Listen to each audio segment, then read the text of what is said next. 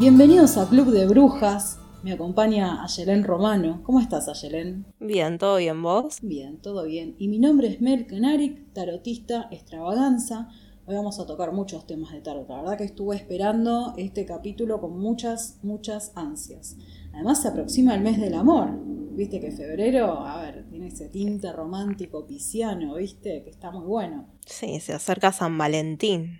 Polémica esa fecha, ¿no? Como cristiana, como romántica normativa de celebrar el amor. Es como que me genera como una mezcla de emociones. ¿Te gusta San Valentín a vos? ¿Qué onda? Mm, no, a mí mm, la verdad que siempre me dio lo mismo San Valentín. O sea, las veces que estuve con alguien lo pasé por alto. Eh, me parece que es más bien una fecha comercial, ¿no? Algo como para ir y festejar con una pareja, pero no, la verdad que no me, no me genera nada. A mí es como que posta, ¿eh? me genera como cosas encontradas. Por un lado me, me parece lindo, tipo, tener una fecha para el amor, pero no sé si, no sé en qué estadio del amor, ¿no? Porque viste que el amor pasa por muchos estadios y no sé si capaz hmm. cuando estás empezando a salir con alguien, que es como que está como esa cosa de celebremos el amor y después lo celebras todos los días, se vuelve como algo más, ¿no? Cotidiano, más... También creo que es un poco complicado porque supongamos que conociste a alguien en diciembre, enero, y se acerca San Valentín y siento que hay como una presión ahí de decir, ¿y qué hago? ¿Festejamos San Valentín juntos? ¿No? cómo es la historia? No sé, siento que es mucho problema para una fecha, que en realidad yo, yo creo que si estás con alguien y, el amor y todo eso se celebra todos los días, se vive en el día a día. Una fecha no, no cambia nada, no modifica nada para mí. ¿Cuál sería la cita ideal para tu luna en Géminis? A mí me gusta mucho sentarme a hablar con alguien, o sea, eh, poder charlar, poder compartir eh, lo que me apasiona a mí, lo que le apasiona al otro. Yo la verdad me iría a una biblioteca, viste esas librerías que son tipo librería y café, entonces podés, sí, podés ir viendo libros con el otro, charlando. A mí me entran mucho por ese lado, la verdad que, que todo lo que sea. La comunicación me, me resulta muy importante. Y a vos con tu luna, ¿qué, cuál crees que sería la cita ideal para tu luna? A la bolsa de comercio. No, eh, la verdad no sé si para mi luna, no, no, no, no sé qué le gusta a mi luna, te soy sincera, no sé, ¿a Capricornio le gusta algo? ¿Capricornio disfruta? O sea, e, esa es la pregunta que me hago en, el fondo. No sé, que me acompaña el laburo, ni idea. Pero sí te puedo decir eh, a mi Venus en Virgo que le gusta. Me parece que de esto vamos a hablar igual en el próximo capítulo, ¿no? De los planetas y de, toda esta cosa hermosa que es la sinastría y entender al otro mediante los planetas de la carta natal, ¿no? Que es un tema re completo y re interesante. Pero hoy vamos a hablar, primero que nada, de cómo se nos viene febrero astrológicamente, amiga. O sea, eh, ¿qué, qué tenemos que estar atentos en esta primera parte de febrero? Mm, de lo que quiero hablar es el plato fuerte de febrero, ¿no? Que se viene Mercurio retrógrado. Eso es algo que hasta el que no sabe de astrología alguna vez lo escuchó hablar, ¿no? Es, es como el cuco, Mercurio retrógrado para muchas personas, pero yo no lo veo así. Para mí es una buena época para hacer introspección, mucha revisión de cosas, para terminar con proyectos pendientes o incluso para hacer como una actualización, ¿no? Retomar cosas que hicimos antes y que por algún motivo quedaron en el tintero, pero ahora se pueden ver desde otra perspectiva. Mercurio va a estar retrogradando en los signos de Pisces y Acuario. Entonces, mm. atención a los que tienen planetas personales en Pisces, en Virgo, en Leo y en Acuario. Van a ser los más afectados, por decirlo entre comillas, pero no hay que tenerle miedo a esto, ¿sí? Sino que hay que tener en cuenta ciertos consejos. Por ejemplo, vayamos al plano de las relaciones. Se dice que cuando está Mercurio retrógrado, vuelve el pasado, ¿no? Reviven todos los muertos que tenés en el placar, salen de ahí y vienen y te saludan. Siempre un ex amigo. Me escribió mi ex. Exactamente, sí, es muy común esto, ¿sí? Yo lo que siempre digo es que la decisión está en uno. Lo que vuelve en Mercurio retrógrado no se sostiene, tampoco lo que arranca. Por lo general, de una manera u otra, después se terminan las cosas como se venían dando en Mercurio retrógrado. Pero sí, estaría bueno tomarlo como una oportunidad para darle un cierre a la situación, ¿sí? Supongamos que estás con un ex, con una pareja, que las cosas quedaron ahí un poco inconclusas o nunca pudieron tener una charla final. Bueno, a mí Mercurio retrógrado me parece un buen periodo para hacer esto, ¿sí? Y el hecho de que retrograde en el signo de Pisces, ¿nos dice alguna característica acerca de este retrógrado? Y sí, en principio Mercurio en Pisces es un emplazamiento que nos lleva a todos a conectar mucho con nuestro interior, ¿sí? Con nuestras emociones, con las emociones más profundas. Algo que tiene Mercurio en Pisces también es que uno va captando no tanto desde lo dicho, sino desde lo que percibe, desde las sutilezas. Es el famoso los planetas en Pisces, en, signo de agua, son el típico vibe check, ¿no? E, ese chiste que es tan recurrente en internet. Tiene que ver mucho con eso, con lo que uno capta. Y se va muy para adentro, así que yo creo que es un buen periodo para escucharse un poco más, entender cuáles son las respuestas que estamos buscando tanto afuera que en verdad están adentro nuestro, ¿sí? O sea, si lo pudiera comparar con un arcano, yo diría con la sacerdotisa, ¿no? La sacerdotisa es una mujer sabia que sabe bien cuándo quedarse en silencio y escucharse, sabe bien la información que maneja. Bueno, yo creo que tiene que ver un poco con eso. Empezar a escucharse un poco más. Es un buen momento de introspección, ¿sí? Muy de dedicarse tiempo a uno mismo. Viste que yo hago los pronósticos y cuando hago los pronósticos, cuando hago la convocatoria en realidad saco un arcano para ver qué onda va a ser este mes, digamos, que se avecina, en general, no para las personas específicas a las cuales les elaboro el pronóstico, ¿no? Y me salió una carta que para mí es re Mercurio retrógrado, es como que la saqué y me reía porque no lo podía creer el 7 de copas. También, es muy Mercurio retrógrado. Es muy, pero además muy Mercurio retrógrado no solo por lo que simboliza, que, que es como esa introversión, ese ensimismamiento, como esa dispersión entre varias cosas sin la definición, sino que también es una carta recontra pisciana, o sea, yo realmente no, no lo podía creer. Me pareció como muy, muy certero. ¿viste? Pero también me pareció que simbolizaba como volver a estar en contacto con nuestras fantasías más profundas, ¿viste? O sea, como con nuestros sueños más viscerales que no, no siempre coinciden con la realidad. Pero me parece que capaz que este retrógrado es una buena oportunidad para volver a, estar en contacto con eso, con nuestras fantasías un poco y ver cómo podemos llevarlas a, la realidad. Con precaución también, ¿no? Porque hay una realidad. Eh, todo este Mercurio, al estar en Pisces, va a estar haciendo conjunción a Neptuno también. Estamos viviendo periodos muy piscianos en estas semanas, más allá de que en este momento estamos en temporada Acuario, pero hay mucho de Pisces de Neptuno, Neptuno es el regente de Pisces para la gente que no sabe. También hay una cuestión de buscar fantasías con base, ¿sí? O sea, las ideas también están buenas llevarlas a la realidad y no solamente eso, hay que cuidarse un montón de las fantasías que tenemos que en realidad no tienen un gran sustento en, en lo que sería la realidad. ¿sí? Hay que tener mucho cuidado con eso en este periodo que se viene, especialmente en febrero. La premisa es no todo es lo que parece. Hay que tener en mm. cuenta esto. Ojo con, y esto una llave, ¿no? Abro en el aire de que cuando conocemos a alguien, empezamos algo, vayamos con cuidado, ¿sí? O sea, vayamos de a poco. Si las cosas parecen demasiado buenas para ser reales, o si todo va de 0 a 100 en un segundo, hay que prestar atención y tener en cuenta que la situación puede cambiar, ¿sí? Más adelante. No estoy diciendo quédense adentro, no salgan, no se vinculen, tengan pánico, no, no, no, no, nada que ver con esto pero está bueno tener esta, estos consejos en cuenta, ¿sí? Vayamos de a poco. Hay que proceder Me parece muy lindo lo, último que dijiste, de, que bueno, que tampoco hay que tener miedo. Digo, son tendencias, son pautas que hay que tenerlas en cuenta, pero tampoco hay que por eso parar de vincularse o no salir con nadie o simplemente capaz que ser más analítico, ¿no? Más precavido, pero no por eso dejar de eh, propiciar vínculos, en realidad.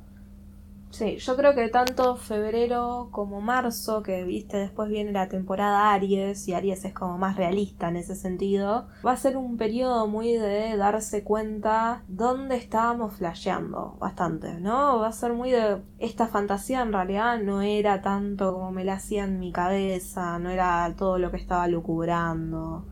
Eh, yo creo que viene muy para ese lado, o sea, va a ser una época muy interesante para los soñadores, ¿no? Va a ser como muy de realidades, realidades, Los realidades. idealistas. Sí, algunos van a sentir esa cosa de globito pinchado. Van a ver la realidad tal cual es, más que nada en marzo. Pero Mm. sí, sí, hay que tener en cuenta estos aspectos, ¿sí? O sea, antes de mandarse en algo, revisemos bien todo, ¿sí? Y tengamos en cuenta que la situación puede cambiar. O sea, nada está escrito en piedra. Eso es de lo que hablamos con Mercurio retrógrado. ¿Sabes qué me parece medio curioso acerca de este retrógrado? No solo el hecho de que suceda en Pisces, porque viste que Mercurio, en tu opinión, se siente cómodo en Pisces o está en una zona que no, que, que no es de su plenitud, digamos. Eh, no, en realidad eh, la astrología clásica habla mucho de esto, ¿no? De los planetas en qué signos se sienten más cómodos o no. La realidad es que Mercurio se siente cómodo en Géminis y en Virgo, ¿sí? Porque son los signos que rige.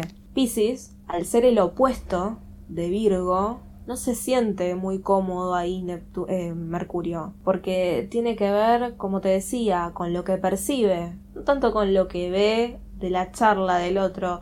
Es más bien un signo, un arquetipo introspectivo, tiene que ver mucho con los sentimientos, ¿sí? Tiene que ver con toda esa parte que a Mercurio no le, no le va mucho. No le Mercurio es más de intelectualizar. Sí, es más de teorizar, ¿no? Es más de qué te puedo decir al respecto. Eh, otro signo en el cual no se siente muy cómodo Mercurio es en Sagitario, porque es Ah, el opuesto mira. a Géminis. No Sí. sabía. Ahora, yo con esto no estoy diciendo que si tenés Mercurio en Pisces o en Sagitario sos un burro, no, no, no, nada por el estilo. Mucha gente viene a las consultas y me dice estas cosas, ¿no? Que les dicen y yo nunca hablo de eso. Mercurio tiene que ver mucho con la comunicación, con la manera en que armamos nuestras ideas, cómo las pensamos, cómo las llevamos ¿no? hacia otros lugares. Y hay muchos tipos de inteligencia, que eso es en lo que yo me enfoco siempre en las consultas. No existe un único tipo de inteligencia, ¿sí? Hay muchos mecanismos, hay muchas fortalezas. O sea, las personas que tienen Mercurio en Pisces, esto me pasó a mí, yo tengo Mercurio en Pisces en mi carta natal y las primeras veces que leí información al respecto me bajoneaba porque prácticamente mm, en la astrología clásica se habla de que son idiotas, ¿no? Como que son personas que no se concentran. Sí, en la astrología clásica pasa, viste, que toman como re maléficos algunos, algunas ubicaciones y en realidad nada que ver, Sí. es simplemente la manera Sí. en la cual se está expresando ese planeta. O sea, no, no es ni Exactamente. bueno ni malo. Así que hay que tener en cuenta esto, ¿sí? No necesariamente que Mercurio no se sienta muy cómodo en ese signo es algo malo. Todo emplazamiento tiene una parte buena y una parte que hay que trabajarla porque se puede ir fácil, ¿no? Para, para su costado negativo, pero lo tienen todos. Hasta el mejor emplazamiento en una carta natal tiene un costado negativo. Te decía que me llamaba la atención, digamos, no solo que sea en Pisces, sino que vaya a hacer conjunción con Neptuno, que justamente es el regente moderno de Pisces. Y sabes que me da la sensación de que este va a ser un mes que, en el cual se va a hablar mucho de espiritualidad. Me, me- me da como Sí. esa sensación, porque me parece que son dos arquetipos que justamente me, me están dando a entender eso cuando se encuentran en este no signo. solamente además. eso, sino también de estafas espirituales. Neptuno tiene mucho que ver también con lo que uno no ve, ¿no? Con un Mm. velo que se pone a través del cual nos cuesta ver las cosas tal cual son. Y tiene mucho que ver también con las falsedades, con las estafas, ¿sí? Entonces no me sorprendería que en este periodo haya mucho chanta ahí, ¿no? Intentando vender. Tipo la típica de culto, ¿no? El culto de que de Mm. golpe todos se unen, eh, así que no me sorprendería. ¿Es Calu? Es Calu, sí, era Calu, en Sí. realidad. Pobre Calu, le mandamos un beso. bueno, y sin más eh, suspenso, vamos al tema principal del día de hoy, que tiene mucho que ver con, con el amor, con las relaciones y cómo los entendemos a través del tarot. ¿No, amiga? Me parece un tema re, re sabroso, ¿sí? Para, para entender y, y analizar en estas fechas. Sí. Eh, no, sé, no sé si coincide con tu experiencia, pero al menos en la mía, el 75% de las consultas que me hacen tienen algo que ver con vínculos. No sé si te sucede esto. Sí, totalmente. Sí, sí. Lo veo más en tarot que en astrología, pero sí, sí, sí, la realidad es que hay mucho de amor. Yo soy de la idea que el amor y el dinero son lo que manejan el mundo, en sus diferentes facetas, ¿no? Pero yo creo que esos son los dos temas que siempre mueven y manejan todo. Yo diría Todo, que el todo, sexo todo. y el dinero, no sé si tanto el amor, pero quiero creer que sí. Hay una parte de mí que Bueno, el creerlo. sexo también, pero es una es, es una clase de amor también, ¿no? El, el amor al sexo.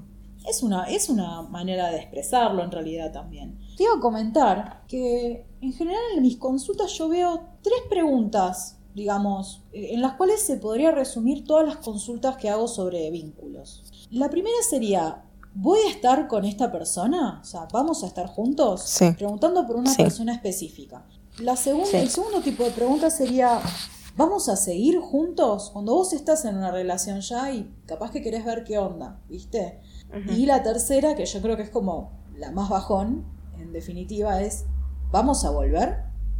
Yo te conocí mediante esa pregunta, vos. Ay, es verdad. Qué tiempos aquellos, cuando vos no me habías enseñado a mí, yo no te había enseñado a vos, y era todo nuevo. Volvamos a esa época. Mayele, pues después surgió este monstruo. No, por favor, no volvamos. No volvamos, Por favor, no. La verdad que no. Lo decían chiste.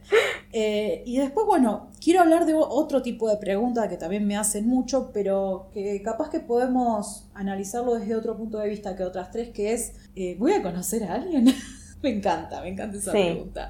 La amo. O sea, Esa es muy común, ¿no? es muy común, pero además es la que más me divierte, porque es como que se abre ante nosotros un mundo de posibilidades realmente tan amplio y es como que uno termina analizando más las posibilidades desde lo propio y desde lo que uno tiene para dar que desde lo, lo externo, o sea, de qué va a pasar desde afuera, o sea, con qué me voy a encontrar. Es como, no sé, me parece una pregunta re interesante, voy a conocer a alguien.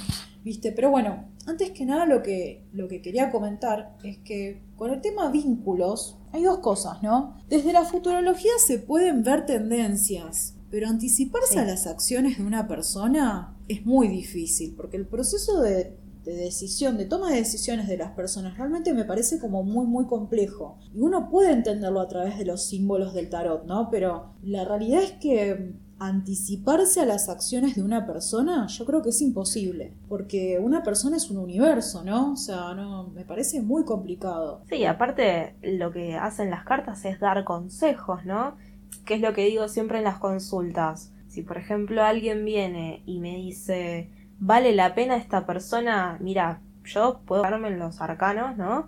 ¿Qué te dicen de esa persona? ¿Qué le puede llegar a estar pasando? ¿No? Porque Claro. me pasa bastante seguido de que viene alguien y me dice yo no entiendo qué le está pasando, no entiendo qué le está sucediendo y por ahí sale que es una persona que está con muchos problemas en su vida, ¿no? Y tiene que atender eso antes que enfocarse en un vínculo.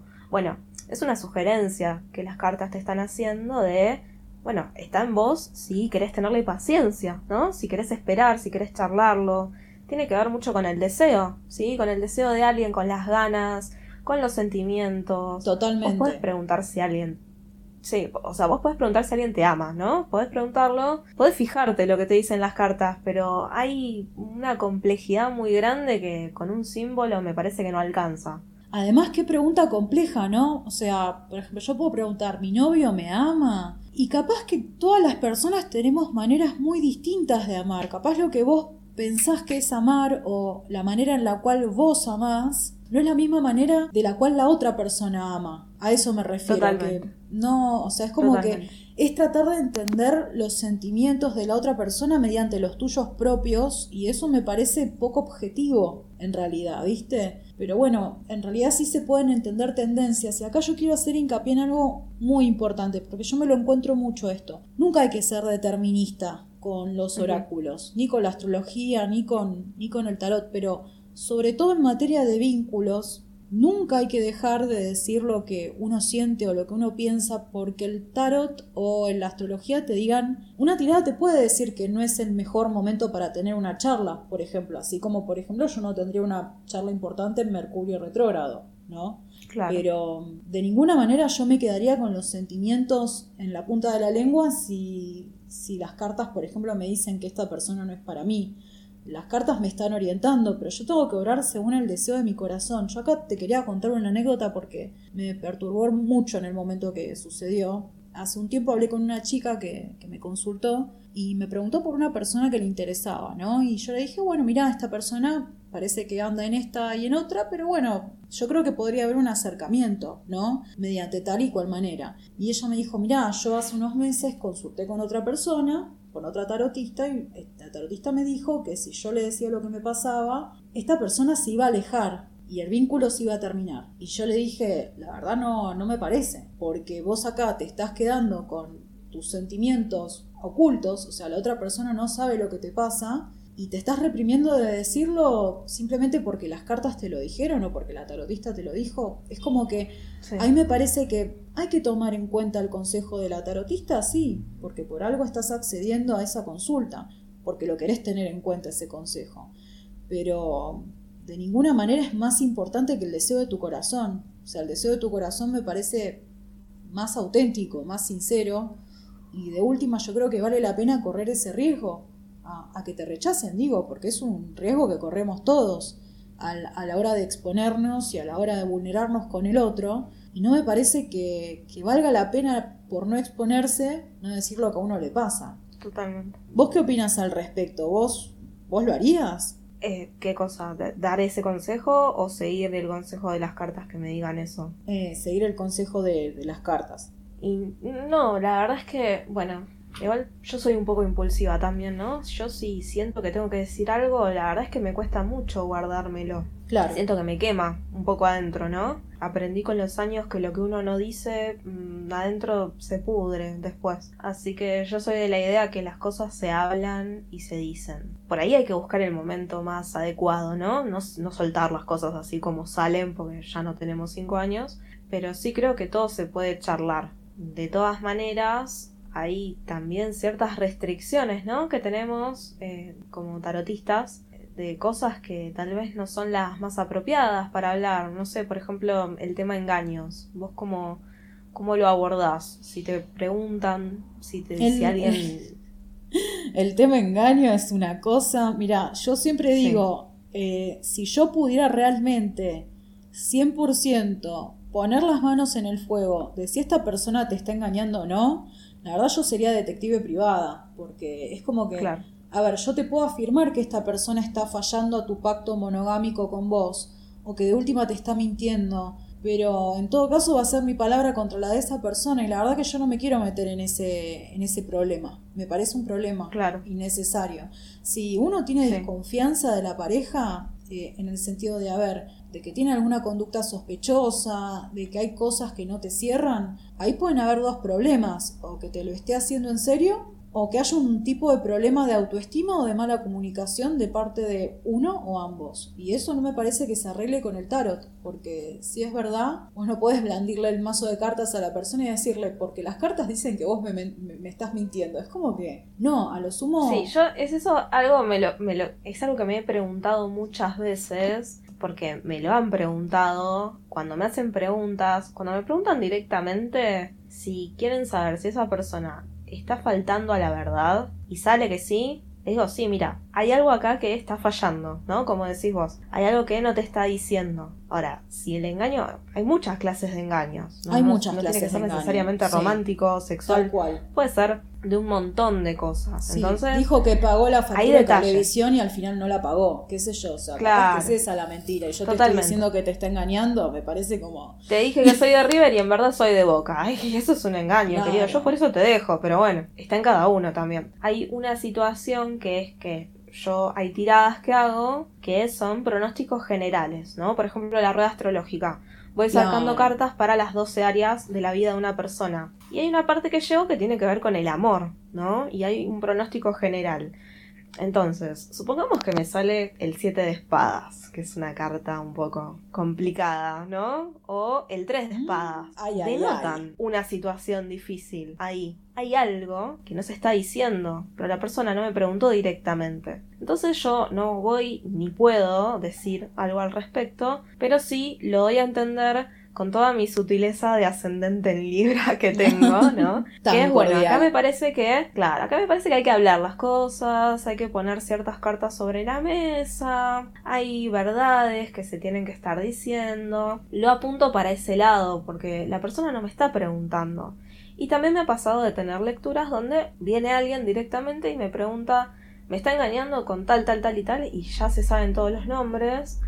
Y yo Mm. después me quedo pensando qué harán con la respuesta, ¿no? Porque ¿qué van con mi audio y te dicen, mirá, me dijo que me estás engañando? ¿Y qué haces con eso? Bueno, ves, yo por eso no la hago esa pregunta. Yo elijo no hacerla. Me parece una Claro. pregunta que la respuesta del tarotista no tiene ningún uso. Porque realmente sí, o sea, capaz que tiene que ver con mi filosofía personal y subjetiva de las relaciones. Pero si yo tengo tan graves sospechas que la persona me engaña, hay dos caminos, o lo verifico o corto. O sea, no hay un camino. Sí, esa es otra realidad. O sea, si la sí. situación te lleva a tal punto que tenés que preguntarle las cartas si te está engañando, hay algo ahí que está fallando desde mucho antes. O lo confronto, confronto a la persona y le digo, che, mirá, Claro. pasa esto. O sea, me parece como más útil y más claro que preguntarle a las cartas y capaz darme manija con un símbolo que me puede querer estar diciendo otra cosa cuando en realidad no lo es. Por eso Claro. te digo. El otro día me mandó un mensaje por Instagram una chica que me decía que bueno, que ella hacía lecturas y que, que una persona se le había acercado a preguntarle qué onda con su relación con su novia, ¿no? Y que ella, bueno, le hizo la lectura, todo bien, y después se le acercó la novia de este sujeto a reclamarle que el tipo le había cortado por lo que ella le había dicho en las cartas, cuando ella no le había dicho al, al chico ni que le corte, ni que iban a cortar, o sea, como que no tenía nada que ver con, con lo que ella había leído. Y, y háganse cargo, chicos, todo bien, si quieren tomar una decisión, no busquen validación con las cartas, tampoco le echen la culpa a la pobre chica que te tiró las cartas, o sea, por Sí. eso te digo, me parece como medio complicado. Sí, es un poco difícil también cuando vienen y te dicen, ¿y qué hago con esta persona? Eso lo sabes vos dentro tuyo. Las cartas te pueden hablar de cómo esa persona sería, de qué puede llegar a traer mm, positivo a tu vida, ¿no? O si es un momento apropiado, qué pueden trabajar. Pero ahí respecto a qué hacer, qué tengo que hacer yo con esta persona, me parece que es algo muy importante como para dejarlo en manos de las cartas. Me parece que tiene que ver con uno eso, ¿no? Sí, a lo sumo es una herramienta de reflexión. Yo siempre que hago lecturas afectivas, lo que intento hacer es mostrarle a la persona si se quiere quedar, cuáles son las pautas a seguir para que la condición del vínculo mejore. Y si se Claro. quiere ir, ¿por qué se tiene que ir? O sea, marco los dos Claro. caminos posibles. Justamente para que no sea determinista, para que la persona escuche su corazón, porque si no estamos anulando la parte más importante, me parece, que es escuchar Sí. lo que uno siente, que realmente a veces, viste, qué pasa, que lo que uno siente es muy complejo, entonces eh, hasta que uno mismo se entiende, capaz que requiere un periodo de reflexión, justamente tratar de no tomar decisiones impulsivas, Claro. por lo menos no en esas instancias, ¿no?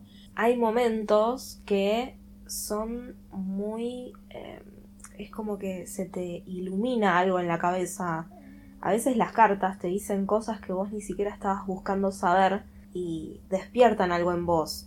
Que es lo que decíamos, yo te conocí mediante una lectura, ¿no? De, de tarot, de, de preguntarte Mm. respecto a una persona con la que yo había estado. ¿Y qué te y que quería saber si había algo ahí por hacer o no. Y vos en ese momento me dijiste, mira, acá no hay nada más para hacer, es un ciclo bastante terminado y me diste las razones por las cuales tal vez no era lo más conveniente para mí, o sea, la otra persona no me convenía, eso salía en las cartas, no era alguien que me iba a poder dar la profundidad emocional que yo necesitaba y que necesito. Y a mí eso, ese día, fue el que me hizo despertar en un montón de cosas que ahí es donde realmente comenzó el periodo de superación, de duelo, el verdadero duelo para mí. Ese día a mí me cambiaron muchas ideas. Por eso te digo, también tiene mucho que ver con el momento personal de uno, ¿no? A veces se te presenta la posibilidad de una lectura que te cambia mucho, que, que te hace despertar. Medio que me emociona lo que me estás diciendo, te voy a ser sincera. No me, no me siento cómoda con mis emociones tan a flor de piel. Voy a llorar y vuelvo. Y yo te quiero hacer una pregunta, ¿no? Ya que estamos hablando de, ese día. ¿Cómo te sentiste vos cuando yo te dije eso? ¿Te gustó o no te gustó? Em, la, la, realidad, eh, me lo esperaba. O sea, mm. a ver, me lo esperaba. No, no sé si es la manera correcta de decirlo.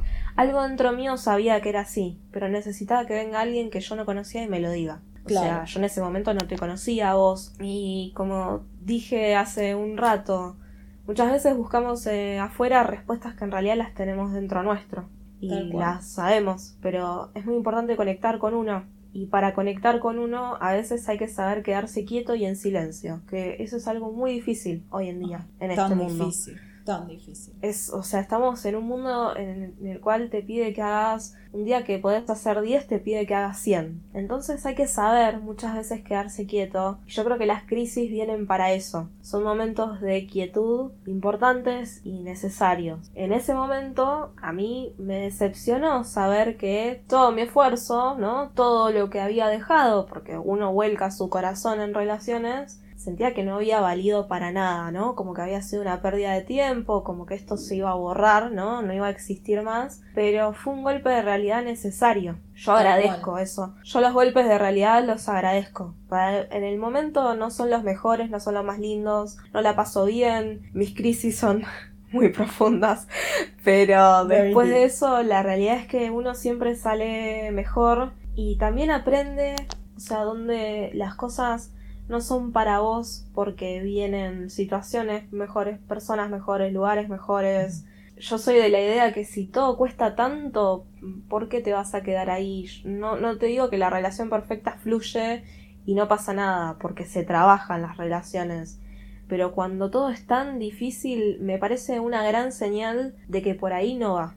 Esa es mi idea, por lo menos. Tal cual. Sí, después viste que cada situación es como muy particular. Yo te preguntaba esto de recién porque muchas veces me pasa que, que hay personas a ver, yo siempre trato de ser empática y de ponerme en los zapatos del dolor del otro, porque en general una persona que viene a preguntar por un tema afectivo, el 90% de los casos está en un momento de crisis, de dolor, entonces yo siempre trato de de, digamos, ser lo más amorosa posible y de comunicarle las cosas de una manera que no se lo vaya a tomar mal, que decírselo de una manera que realmente lo pueda tomar y reflexionar, no que le choque, porque si no es como que siento que el mensaje no llega. Es mi método, después capaz que hay gente que es un poco más bruta y, o, más sin anestesia y te lo dice, ¿viste? Yo como que un poco me siento como en esa situación maternal de vení que te abrazo, ¿viste? Porque es como que empatizo con el dolor del otro.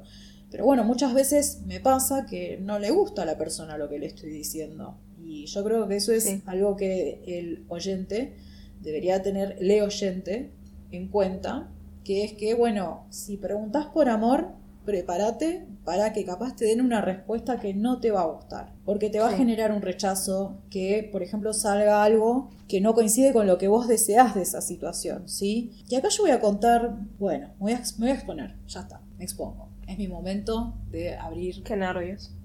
No, no, la verdad que me siento muy incómoda. No, en serio. A mí me pasó hace muchos años atrás que tuve un tema con un amigo y después, bueno, la relación se disolvió, ¿sí? No por decisión mía, sino por decisión de la otra persona. Eh, sin embargo, seguíamos sosteniendo una relación cordial, ¿viste? O sea, una relación de amistad, básicamente.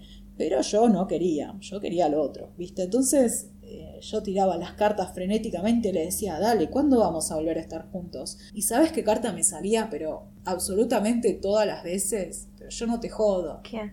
Cinco lecturas, el tres de copas. Yo Ay, decía, pero por favor, dame, dame un as de copas, dame un dos de copas. Un tres no. Tres es amistad. Yo no quiero ser amiga de esta persona ahí.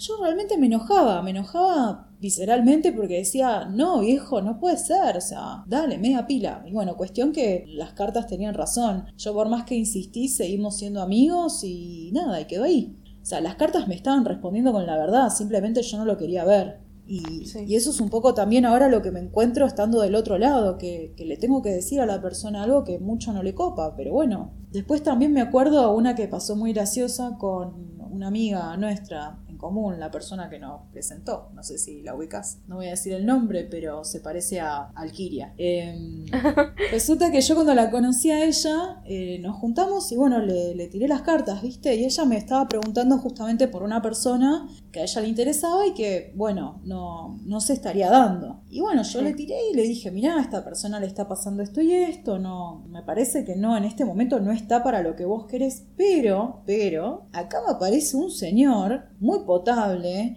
es así, le- se lo describí en viva figura. Potable. Ella estaba, o sea, vos ya conocés la cara de Alquiria cuando, este, cuando no le gusta algo. Bien de luna en Leo. Ay, sí. Sí. por favor. Bien de luna en Leo y con esa mirada así bien intensa, ¿viste? Nada, resulta que, bueno, no le gustó nada. Ese día, bueno, cada uno taza a taza y a los meses, ¿qué sucedió? Conoció a su marido y coincidía tal cual con todo lo que yo le había dicho. Y ella me lo contó mucho tiempo después. Me dijo, yo ese día estaba re enojada con vos. O sea, no me dijiste lo que yo quería escuchar y la verdad que, que nada, me, me re frustró, ¿viste? Pero bueno, esto es un poco lo que, lo que hablábamos antes, de que hay que estar lamentablemente abierto a que salga algo que mucho no te va a copar, pero hay que tomarlo objetivamente y nunca dar todo por perdido, sino bueno, si uno realmente quiere insistir o seguir intentando o no cerrar el corazón, no hay que cerrarlo justamente, ¿no? Pero, pero bueno, acá te quería contar más o menos qué esperar con cada tipo de pregunta de estas tres que yo te, te contaba anteriormente, ¿no? Cuando uno Sí. pregunta si va a estar con una persona, se examina el potencial de ese vínculo, teniendo en cuenta que las relaciones se construyen, no se generan por arte de magia. O sea, si a mí, por ejemplo, me gusta el vecino, no es que ah, sale las de copas y digo, listo, mañana viene y me toca el timbre. No, andá y hablale, conseguí el celular, sacalo del grupo de WhatsApp de los vecinos, para algo está Claro. ese último rincón del infierno. Rebuscátelas para contactarte con esa persona, pero si en las cartas sale que ustedes puede ser que estén juntos, pero es que mágicamente estén juntos, digo, me parece una cosa lógica. Después cuando se pregunta acerca de, bueno, acerca de una relación que está en curso, ¿no? O sea, estamos teniendo problemas o nos estamos desencontrando o no estoy muy seguro de qué le pasa al otro, pregunto, che, ¿qué onda? ¿Vamos a seguir juntos? ¿Qué va a pasar con nosotros? O sea, suele ser la pregunta, ¿no? Y en ese caso yo siempre lo que hago es analizar qué factores hay a favor, qué factores hay en contra, cómo está la conexión entre ustedes y también digo, si hay alguna tendencia individual de parte de cada uno, porque yo por ejemplo puedo llegar a ver que una de las partes quiere abandonar el vínculo y la otra se quiere quedar. O que capaz que hay una de las partes que quiere un cambio y la otra es inflexible, o sea, trato de detectar dónde está el, roce, o capaz que no hay roce, capaz que se está disipando la, la relación también, ¿viste? Porque a veces las relaciones no se disuelven simplemente porque haya un problema, sino porque simplemente se disuelven. Y después, bueno, como decía antes, eh, esta pregunta de vamos a volver, que me remitía a, bueno, mi anécdota con mi amigo, que, que, bueno, intento en realidad buscar qué fue lo que los separó en primer lugar a las dos personas y si hay un potencial de reconectar por lo menos de otra manera, o sea, porque por ejemplo, a veces me suele parecer de que hay una pareja que se separó, pero que va a haber una conversación. Y me aparece en qué carácter va a ser esa conversación. Por ejemplo, se van a juntar y lo van a charlar desde la practicidad, van a charlarlo por impulso de alguno de los dos, porque uno le escribió al otro. ¿De qué tipo va a ser el encuentro? ¿Va a ser un encuentro más bien de, digamos, capaz un sexual? Digo, capaz que no, no hablan, pero sí se reencuentran desde lo sexual o capaz que no, capaz que reconectan desde otro lugar. Entonces, a ver, es muy Claro. complejo, pero intento más o menos darle una pauta a la persona de entender por dónde va a venir. esa reconexión. Pero siempre recalco, mirá, yo no me puedo anticipar 100% de que esta persona te va a volver a querer o no. Simplemente veo por dónde podés volver a reconectar. Porque también hay que ver cuál es la voluntad de la otra persona. Y como decía antes, eh, la toma de decisiones de una persona es muy difícil de anticipar. El 80% de las veces ponele que te podés anticipar. Pero hay un factor ahí de desorden de la persona, de las circunstancias que no podemos llegar a estar viendo de esa persona que obviamente influyen. Hay algo que me gustaría agregar a mí, que es, tal vez puede llegar a sonar un poco duro, ¿no? Pero es que a las cartas no les importa tu desesperación. Uno le manda un mensaje a las 3 de la mañana a un tarotista, le dice, por favor atendeme porque me pasó esto y necesito saber qué va a pasar bueno, primero hay que tener en cuenta que el tarotista es una persona que tiene una vida, ¿no? No te va a responder cuando uno quiera, no te va a tirar las cartas mañana, porque tiene sus tiempos. Pero principalmente hay que tener en cuenta también que los tiempos del tarot son sugerencias. ¿Cuántas veces pasó que a uno le salía que algo era bastante inminente, pero en realidad pasa a los tres meses? O al revés, ¿no? Hay que tener en cuenta esto también. Totalmente, y además los tiempos, predecir tiempos en tarot es muy difícil, empecemos por ahí. Hay gente que realmente es muy hábil y, o muy clarividente. Yo siempre aclaro que no, no soy la mejor persona prediciendo tiempo. La verdad que no. A veces te puedo decir de que justamente falta un montón para algo y capaz que sucede mañana. Me ha pasado. A mí me cuesta mucho el tema tiempos. para eso meto un poco a la astrología. Trampa, estás haciendo trampa. Eh, y no, y a veces desde esta urgencia que vos viste, comentabas, a mí también me pasa mucho que me escriben personas como necesito urgente una lectura. Y a mí la palabra urgente me pone muy mal. O sea, es como que, como decís vos, es muy raro que yo tenga lugar para... O sea, no, con esto no me estoy mandando la parte, un Melina, tarotista estrella, o sea, posta, o sea, chicos, ¿ustedes están disponibles mañana para tomarse un café con un amigo? Seguramente no porque tienen cosas para hacer, tienen trabajo, tienen vida, tienen una agenda organizada. Espero, quiero, mi Estelium en Virgo quiere creer que tienen una agenda organizada, chicos, por favor, me hace mal. Pero eh, fuera de eso, digo, si uno no tiene tiempo en general para esas cosas, ¿te imaginas si yo tengo tiempo de hacerte una sesión mañana a las 7 de la mañana? No, claro que no. Y obviamente que yo ahí empatizo con el dolor de la persona, como te decía antes. Debes sentir mucho dolor para sentir que necesita una lectura de tarot ahora que le dé algún tipo de alivio, pero seguramente si te da alivio es porque te dice lo que querés escuchar y yo no te puedo garantizar eso. Entonces yo tampoco te voy a poder aliviar tu dolor. Sí, me parece que es el peor momento para tener una lectura. O sea, te predispone, esa es una, una sensación personal que tengo por situaciones propias también. Yo cuando estoy muy alterada no, ni siquiera tiro las cartas, porque sé que no voy a estar en mi mejor momento mental para ver con absoluta lógica y objetividad una situación. Uno tiene que saber también cuáles son sus límites.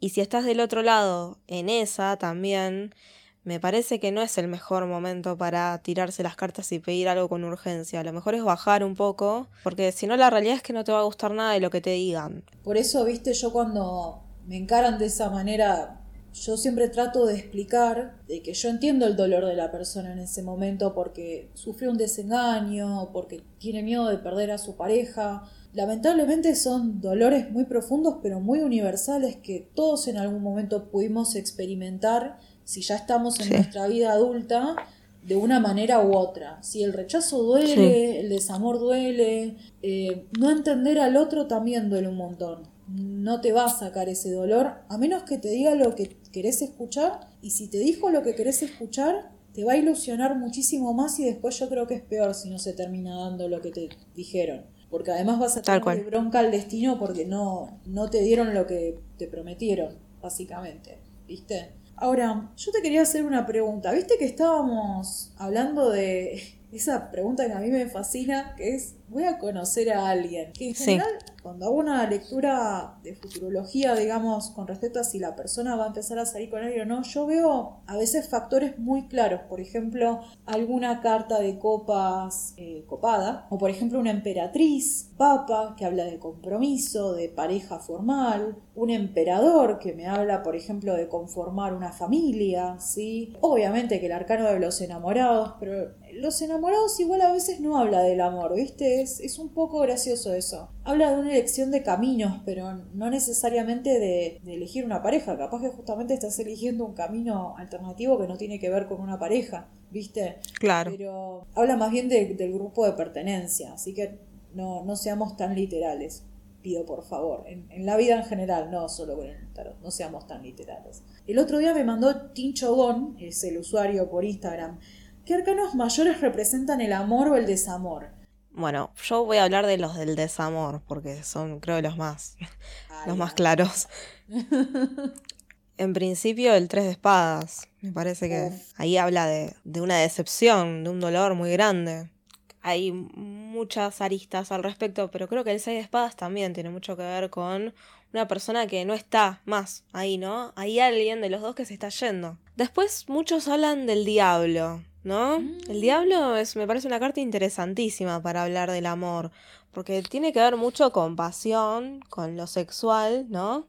Sí, Yo por lo general si una persona me pregunta de alguien y sale el diablo, de lo que voy a pensar es hay mucho de intensidad, pero no hay mucho de romanticismo ahí también, ¿no? Pero si, por ejemplo, me saliera, hay que tener en cuenta las otras cartas, ¿no? Con las que sale, pero si me saliera en una pareja que ya está hace mucho tiempo, me da la sensación de que hay uno de los dos que está buscando liberarse de algo ahí, ¿no? Está como buscando romper esa estructura, esa cadena, que es eso, ¿no? Que, que tiene el diablo, que es una persona, son dos personas que tienen cadenas al cuello, pero están flojas. Se pueden salir de ahí. Es cuestión de darse cuenta. Entonces me da la idea de una situación atrapante que uno como que despierta y se puede liberar de eso. Sí, totalmente. El diablo a veces habla de relaciones en las cuales uno piensa que está cómodo o se percibe cómodo, pero en realidad está atrapado en esa relación. O sea, que esa relación de alguna manera te quita la libertad de sentir o la libertad de movimiento,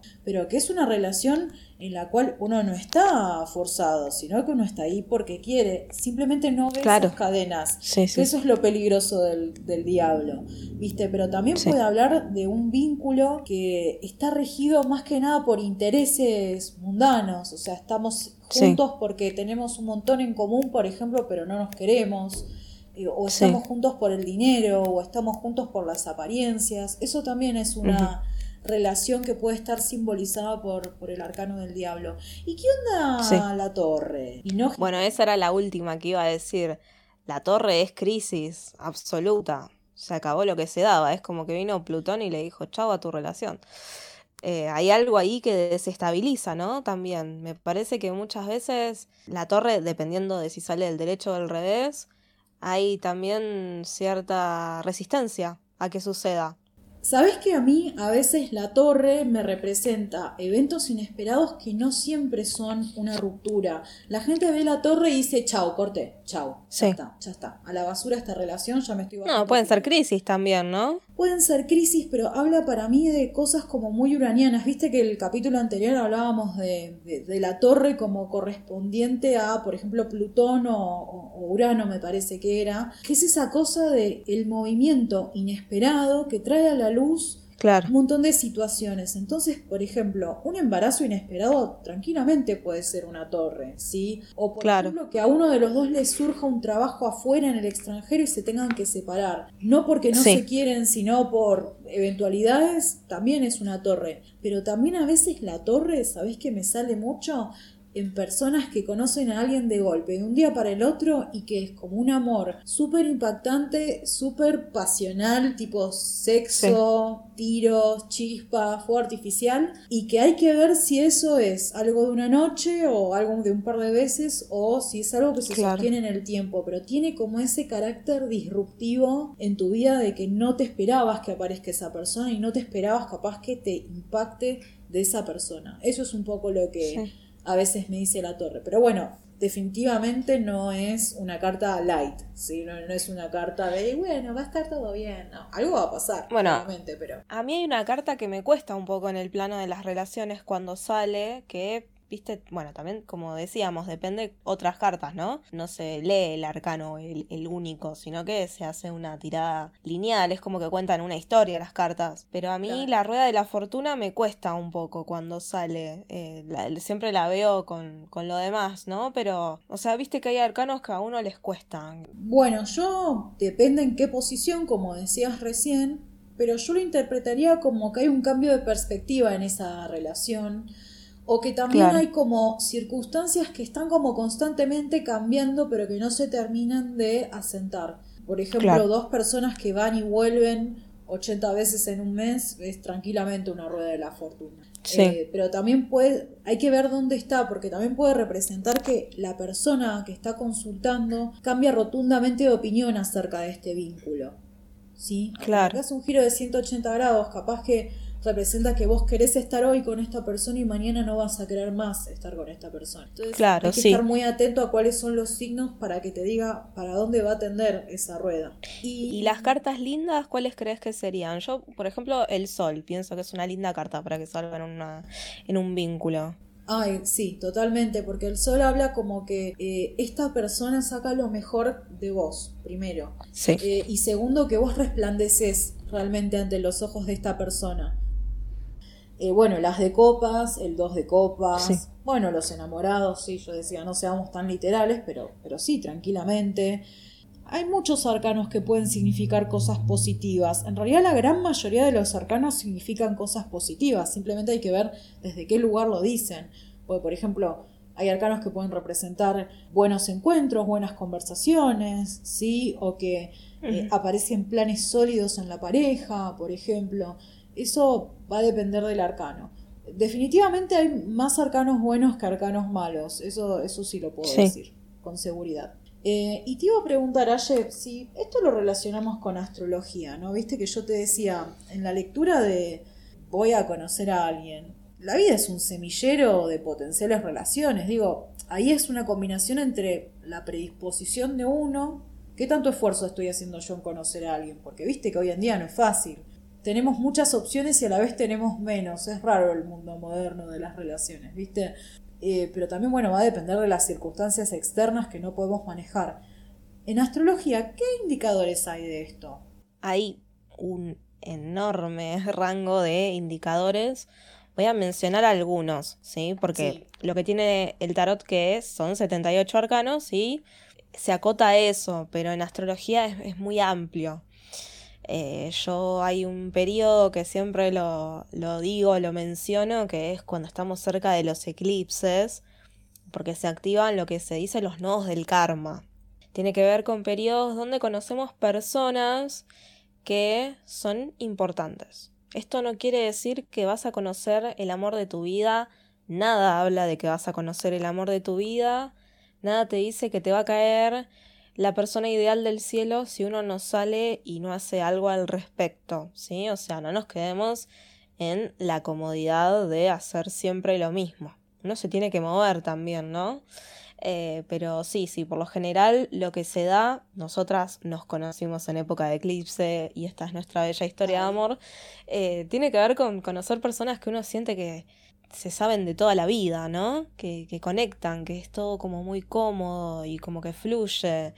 Eh, tiene que ver mucho con eso, ¿sí? No me voy a meter en hablar de relaciones kármicas ni nada por el estilo, porque me parece que hay mucha venta al respecto que no va, ¿sí? O sea, yo creo que uno usa la excusa de la relación kármica o la palabra que se le quiera dar, hay, hay muchas expresiones al respecto, que en realidad son excusas para quedarse en un vínculo, sea bueno o malo, pero me parece que tiene que ver con eso, ¿no?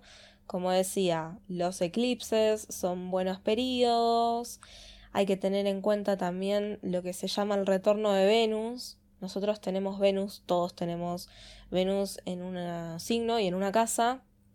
Y eh, sucede el retorno, que es cuando Venus vuelve a estar en la misma posición que cuando naciste. Eso es un retorno. eh, pasa con todos los planetas, ¿sí? Que se dice que uno lo que vive en ese periodo da a entender un poco cómo va a ser la energía para el resto del año en el plano de las relaciones. Porque Venus rige eso, rige nuestro deseo, rige nuestros vínculos, cómo nos vinculamos con el otro. Otra cosa a tener en cuenta. Otro buen periodo, por ejemplo, para casarse, que eso me lo preguntan mucho. Hay que tener en cuenta que no haya retrógrados, especialmente Mercurio, Marte y Venus, no tienen que estar retrógrados, que no sean luna llena y dentro de lo posible en una luna nueva, ¿sí? Porque la luna nueva tiene que ver con nuevos comienzos.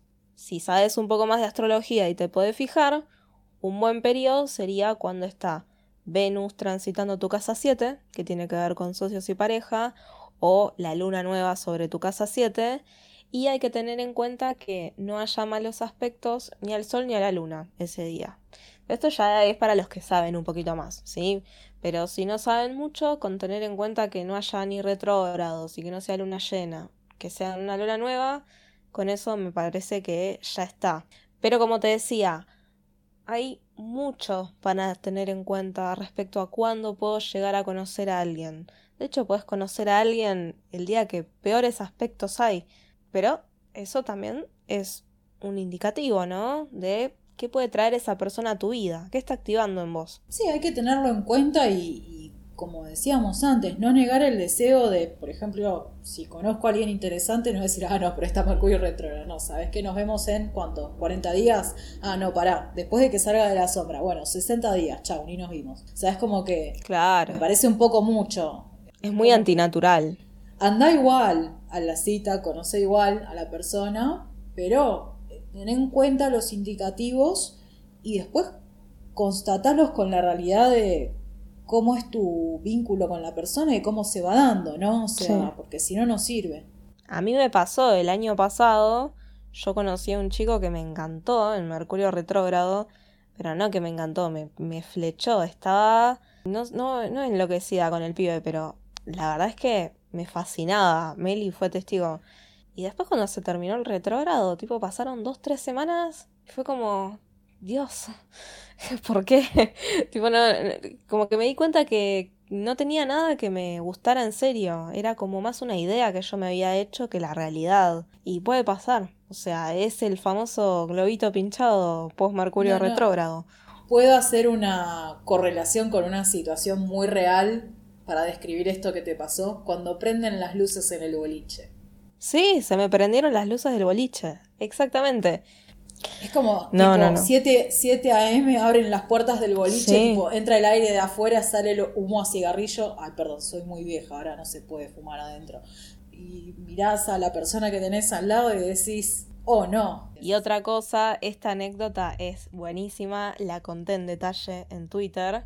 El año pasado viene una amiga, perdón, el anteaño pasado, ya estamos en el 2020, viene una amiga y me dice, che, viste que fulanita, una chica que conocemos ambas, se va a casar en noviembre.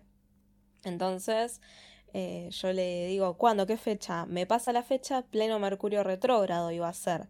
Entonces yo le dije, mira, la verdad que no sería la mejor fecha del mundo, pero tampoco le digas nada a la chica que pobre ya tenía el salón, tenía todo, ¿no? Cuando faltaban 10 días para el casamiento, todo explotó por los aires, se terminaron separando, no se casaron, tuvieron que pagar la fiesta igual, pero salió todo, salió todo a la luz, o sea, había muchas cosas ahí para del vínculo que, que no se sabían y explotaba, todo explotó por los aires. Y claro, vino mi amiga y me dijo, Aye, tenías razón, o sea, el peor momento del mundo para casarse. Aye, bueno. tenías razón, parte 22, sí. Me parece que ya hemos dicho todo lo importante, ¿no? Respecto al tarot, a las relaciones. En el próximo vamos a estar hablando más desde lo astrológico. Pero creo que ya hemos dicho, hemos comentado, hemos ventilado y también hemos chusmeado muchas cosas, ¿no? Y hemos contado anécdotas ajenas que creo que es como mi razón de vivir. Así que sí, la verdad que estoy muy contenta con este capítulo. Sobre las cartas, la mesa. me, encanta ese chiste. Así que bueno, esto es Club de Brujas y esperamos que les haya gustado. Hasta el próximo episodio. Adiós.